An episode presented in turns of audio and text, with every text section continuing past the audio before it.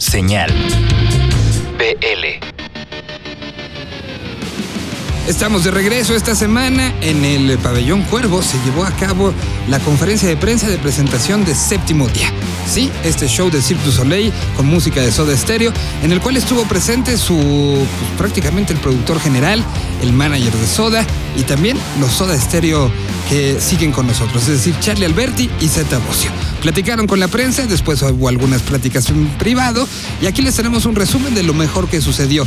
Eh, pues estandarizada y presentada por Jordi Push, jefe del Vive Latino. Así se presentó todo esto que sucedió y que sucederá en los próximos meses de octubre, noviembre y diciembre. Las fechas de preventa ya están anunciadas y prácticamente todo está listo para que así arranque y que se podamos tener en Monterrey a partir del 19 de octubre, Guadalajara a partir del 18 de noviembre y la Ciudad de México a partir del 28 de noviembre. La experiencia Cirque du Soleil con la música de Soda Stereo. Vamos a escuchar lo que pasó. Señal. BL. Séptimo día estrena en Monterrey en octubre, a partir de octubre 19. Después vamos a Guadalajara, estrenamos el 8 de noviembre en la Arena BFG. Y después venimos aquí, al, bueno, aquí al lado, al Palacio de los Deportes y estrenamos el 28 de noviembre. En el año 2013 empezamos eh, con algunas reuniones con eh, Daniel Cohn, el manager de Soda Stereo, a empezar a hablar de qué, cómo podíamos hacer para celebrar la, la historia de Soda Stereo. Y al principio empezamos a hablar entre nosotros y decíamos, bueno, estaría bueno hacer un show como los del Cirque du Soleil, ¿no? O sea, habíamos ido a ver las obras que ellos habían hecho en Las Vegas con eh, Beatles y con Michael Jackson. Y pensamos que por ahí podía ser una idea hacer algo como el Cirque Soleil. Y un día nos animamos y dijimos, ¿qué pasaría si lo hacemos con el Cirque Soleil? Así que empezamos desde muy abajo. Eh, encontramos a alguien en el circo que trabajaba en, una parte de un departamento social y le contamos la historia de Soda Stereo y demás. Y esa persona nos, nos conectó con Charles Llorón. Charles Llorón es el jefe de producción mundial del Cirque Soleil. Y él, eh, después de una charla telefónica, nos invita a Montreal a que le contáramos un poco más de lo que era Soda Stereo. Ellos no tenían ni idea lo que era Soda Stereo. Entonces fuimos a contarles y les mostramos toda la vida de Soda Stereo, los años, los pelos. O sea, era muy divertido ver en los slides cómo iban cambiando de pelo, así, pelo, pelo, pelo, pelo, pelo, pelo, bajaba el pelo. Este, y todos los discos iban cambiando y todas las etapas. Pero también era un gran desafío porque el circo había trabajado con cuatro artistas a nivel mundial. Había trabajado con Elvis Presley, había trabajado con los Beatles, había trabajado con Michael Jackson, tres artistas. Entonces el circo hizo una especie de eh, pequeña encuesta adentro del circo y llamó a todos los empleados latinos que trabajan en Montreal, tiene una, una gran oficina y llamó a los empleados latinos para eh, que querían hacerle una pregunta. Obviamente los empleados latinos pensaban que lo, lo iban a deportar directamente porque lo juntaron a todos y dijeron, bueno, les vamos a hacer dos preguntas. Sí, dos palabras, a ver quién la conoce. Eh, las palabras son soda estéreo. Y todo el mundo no solo levantó la mano, sino que eh, se empezaba como a abrazar y a llorar porque decía, ¿qué quiere decir que, que nos pregunten eso? Bueno, ahí empieza toda una historia que nos llevó tres años realizarla. Para que se den una idea, eh, es la primera obra del Cirque du Soleil que tiene gente parada en el campo. Como, como lo comentaba Jordi, el Zoom Zone es donde va a haber gente parada como un concierto. Esa fue una idea de los Soda que llevaron a nosotros querríamos que el público, que el público siempre fue parte de Soda Stereo, sea parte del espectáculo. Entonces, esta es la primera vez que el circo se anima a hacer eso. Y aparte de eso, eh, digamos, para que se den una idea, el equipo de trabajo de gira son 80 personas, de los cuales 35 son artistas. Una mexicana que trabaja con nosotros de Tabasco, que, es una, de las artistas de- del, show, eh, Tabasco se llama. Básicamente son 22 contenedores, montar esto en arenas como el Palacio de los Deportes, necesita un techo que aguante 50 toneladas, o sea, es una producción muy muy grande. Los Soda desde hace dos años emprendieron el- también el trabajo de remezclar toda la música, para lo cual tuvimos que rescatar todos los masters originales, los multitrack que estaban en cinta análoga, digitalizarlos todos y ellos volvieron a trabajar en la música para crear la banda. El séptimo día es un hecho, es un éxito de público, la gente sale muy contenta, la crítica ha sido maravillosa en Buenos Aires, entonces esta conferencia de prensa tiene ese plus para nosotros. Para Zeta y Charlie, por primera vez entraron a un estudio y nada menos que al estudio de Gustavo Cerati, a Unísono, en Buenos Aires, a trabajar material de soda sin Gustavo. Y la verdad que fue un gran valor, un gran coraje el de ellos, y el resultado es maravilloso. También esto que podría haber salido mal salió muy bien. O sea que para la familia Soda esto es pura felicidad, pura felicidad.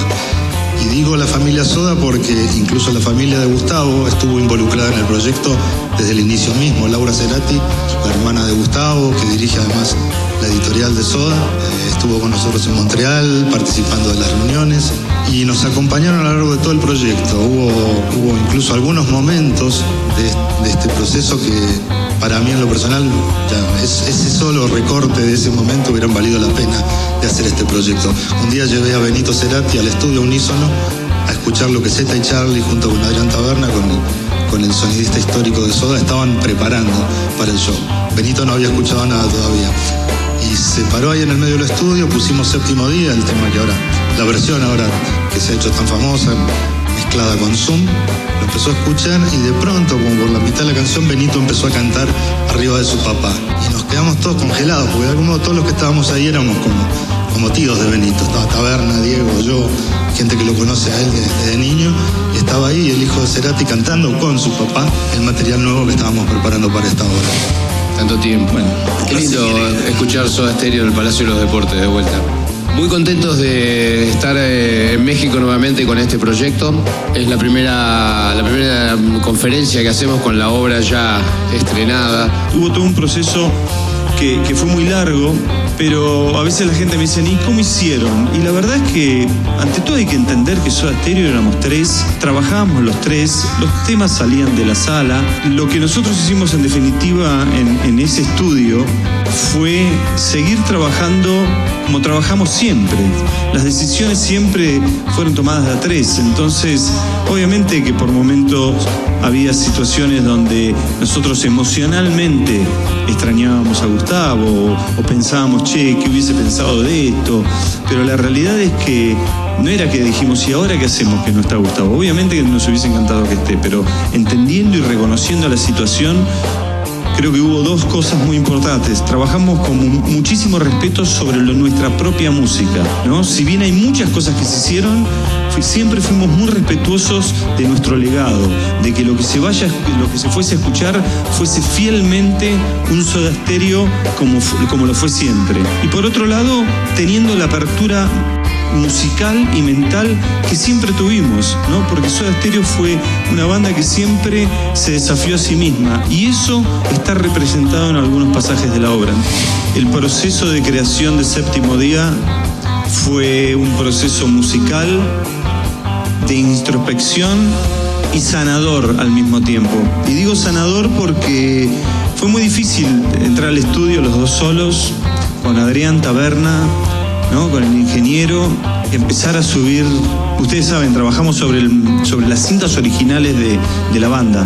Entonces levantábamos los, los, los faders del primer disco y escuchaba la voz de Gustavo por separada, la guitarra, la batería, el bajo. En ese proceso realmente creo que Zeta y yo tuvimos varios momentos de caras largas, ¿no? Como decimos nosotros, porque la emoción nos, nos arrebataba, nos hacía, nos hacía contar anécdotas, nos decía, ¿te acordás cuando estuvimos en tal? Uy, la verdad que fue un proceso difícil, lo de Gustavo acababa de pasar y nosotros estábamos muy tristes.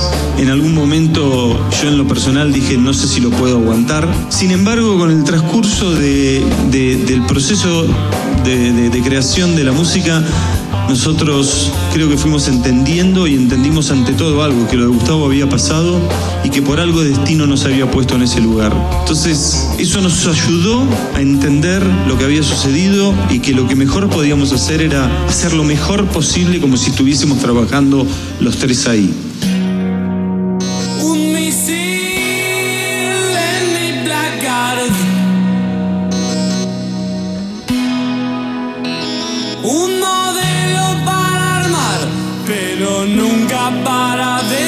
my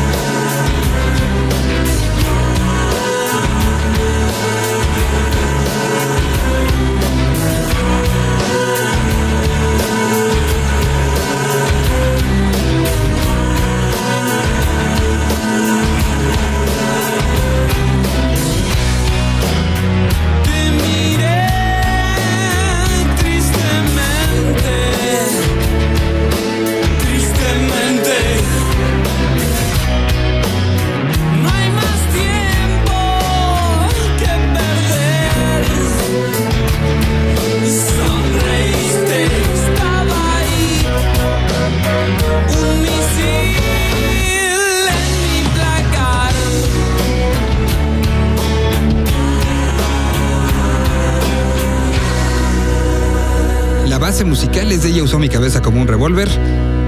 La letra que escucharon es un misil en mi placard. Es parte de lo que sucede con este disco del que se habló y seguiremos poniendo los fragmentos de lo que sucedió en esta plática con Charlie Alberti y Zeta Bocio y la producción de El Séptimo Día. Para seguir con este programa tenemos otra novedad, lo nuevecito de Plastics Revolution, con lo que regresan a la escena, con lo que regresaron a un escenario después de dos años de no hacerlo y con lo que esperemos los tengamos un buen rato por acá. Se llama Expectativas y dejemos que ellos nos cuenten, desmenucen le hagan eh, una, una prácticamente una cirugía para saber todo lo que está dentro de esta canción. ¿Cómo? ¿Cuándo? ¿Dónde? ¿El por qué? ¿El con quién? ¿Qué fue lo que usaron? ¿Cómo lo grabaron? ¿En quién se inspiraron? Todo lo que necesitas saber sobre una canción en Desmenuzando el sencillo. Señal BL. Hola amigos de Señal BL, ¿cómo están? Yo soy Fernando de The Plastics Revolution y vengo a presentarles nuestro último sencillo, Expectativas. Expectativas es parte de nuestro nuevo EP Seres Extraordinarios que presentamos la semana pasada en el foro Indie Rocks y que estará disponible en todas las plataformas digitales el 21 de abril. Expectativas ya la pueden escuchar por todos lados y es nuestra canción favorita del EP, una canción que nos llamó mucho desde que la empezamos a hacer. Tiene un juego rítmico bien divertido entre guitarra, bajo y batería en la intro, una influencia muy ochentera, como que desde el principio nos sonó mucho a The Police, nos gustó eso, y le pusimos mucho chorus a las guitarras para, para exagerar un poco ese rollo. Y es una canción que habla sobre la suerte, eh, una canción buena onda, pegajosa, que esperamos que les guste tanto como a nosotros. Eh, si quieren escuchar más de nosotros, saber más, nos pueden seguir en Facebook como The Plastics Revolution, Instagram Plastics Revolution y Twitter Plastics Rev. Ahí estamos al pendiente, anunciando nuevas fechas, manteniéndonos al tanto de todo lo nuevo. Eh, por ahora, el 29 de este mes vamos a tocar en el Festival Vive tu Música en Tlaxcala y en junio estaremos anunciando muchas fechas aquí en el DF y por toda la República. Muchas gracias a todos por escucharnos. Saludos a todos los amigos de Señal BL. Que estén bien. Gracias. Lugar que tienes que ver. Sentí como un reflejo. Sentí que sí y debe ser. Hay que llegar y entrar, tal vez escapar. No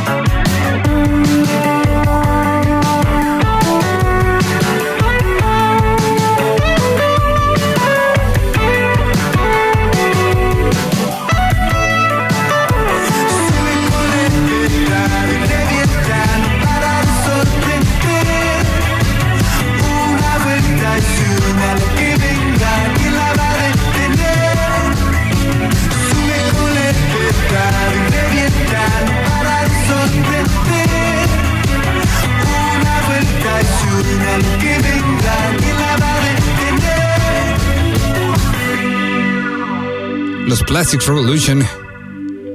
La canción se llama Expectativas. Y expectativas son las que hay cada semana cuando Mario Sánchez toma estos micrófonos y nos presenta música nueva, música de lo que Industrias Wio está pues cazando prácticamente en todo, todo el país. Bueno, y no nomás el país, ¿eh? lo hacen en toda Latinoamérica.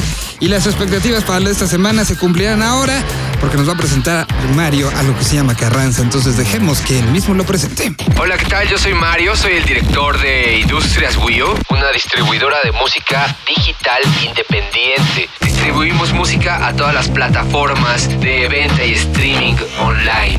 Hoy, como cada semana, les traemos una recomendación de nuestro catálogo. Les presentamos a Carranza. Juan Pablo Carranza es un compositor radicado en la ciudad de Guadalajara, desde donde crea una especie de pop alternativo de alta calidad. Su sonido es una mezcla de electrónica e instrumentos orgánicos que dan como resultado este disco llamado Conecta. Carranza es una voz única que conquista desde la primera escucha. Compruébalo con este tema que te presentamos hoy, su más reciente sencillo llamado Es culpa de la música. Espero que sea de tu agrado. Hasta pronto.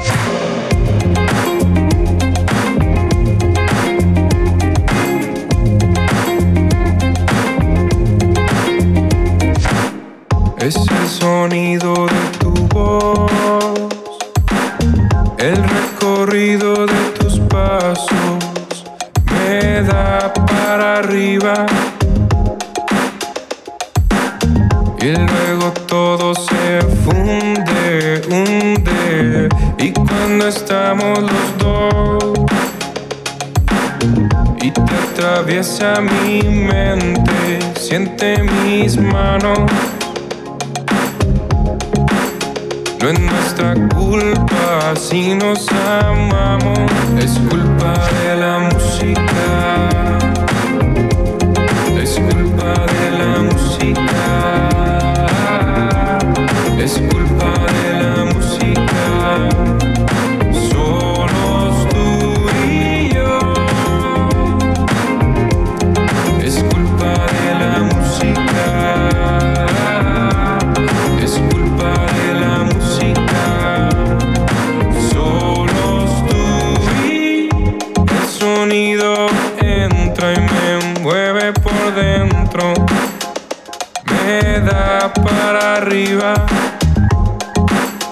Y luego me hace bajar, bajar, bajar, bajar, bajar. En un espacio en el tiempo en blanco, lleno de ti, lleno de nada más. Si nuestro amor es capaz de llegar al cielo,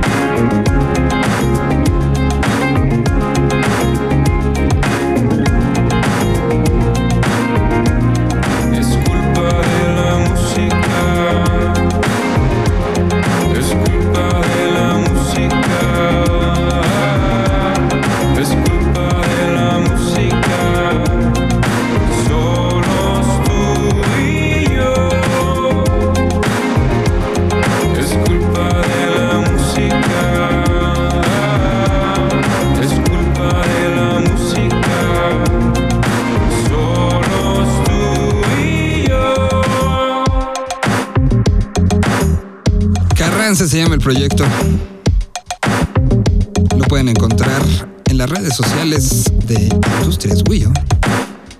O lo pueden tal cual googlear como Carranza. Pues prácticamente estamos llegando al fin del programa del día de hoy. Eh, les recordamos que nos pueden escribir si les gustó algo, si quieren aportar alguna banda o si quieren mandar alguna colaboración. Todo se recibe a través del inbox de Señal BL, a través de Facebook o de Senal-BL, a través de el Twitter. Nos escuchamos la próxima semana con mucha información. Ya tuvimos esta semana un buen avance con todo lo que tiene que ver con lo pero tendremos un par de cosas más, un par de presentaciones más.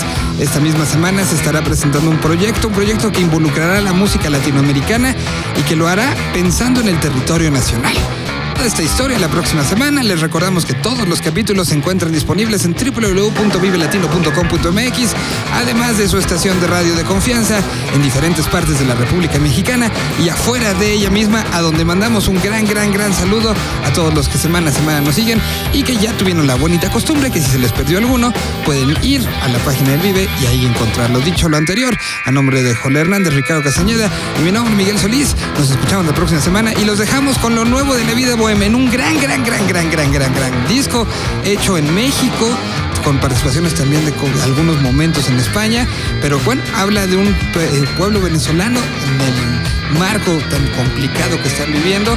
Justamente son venezolanos viendo desde fuera su propio entorno.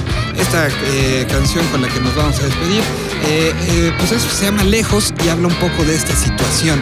Escuchen el Desmenuzando y nos escuchamos la próxima semana. Gracias y adiós. ¿Cómo? ¿Cuándo? ¿Dónde? ¿El por qué? ¿El con quién? ¿Qué fue lo que usaron? ¿Cómo lo grabaron? ¿En quién se inspiraron? Todo lo que necesitas saber sobre una canción en Desmenuzando el sencillo. Señal BL. Hola, ¿qué tal amigos de Señal BL? Nosotros somos Hey Ocean, somos una banda de Guadalajara de pop punk y estás en Desmenuzando el sencillo. Yo me llamo Andrés y toco la guitarra. Yo soy Daniel y toco la guitarra. Yo soy Paco, toco la guitarra y canto y les voy a hablar un poco del proceso de composición. Las influencias vienen de principios de los 2000 de bandas de pop punk y punk rock. Lo grabamos en dos estudios, uno en Guadalajara y uno en Ciudad de México, Godspeed Media y Dos Veces Music respectivamente, con la colaboración de Eric Canales en la producción, coproducido por Víctor Flores. Se grabó con instrumentos de la gama Fender, con amplificadores este, Wagner, que son nuestros favoritos.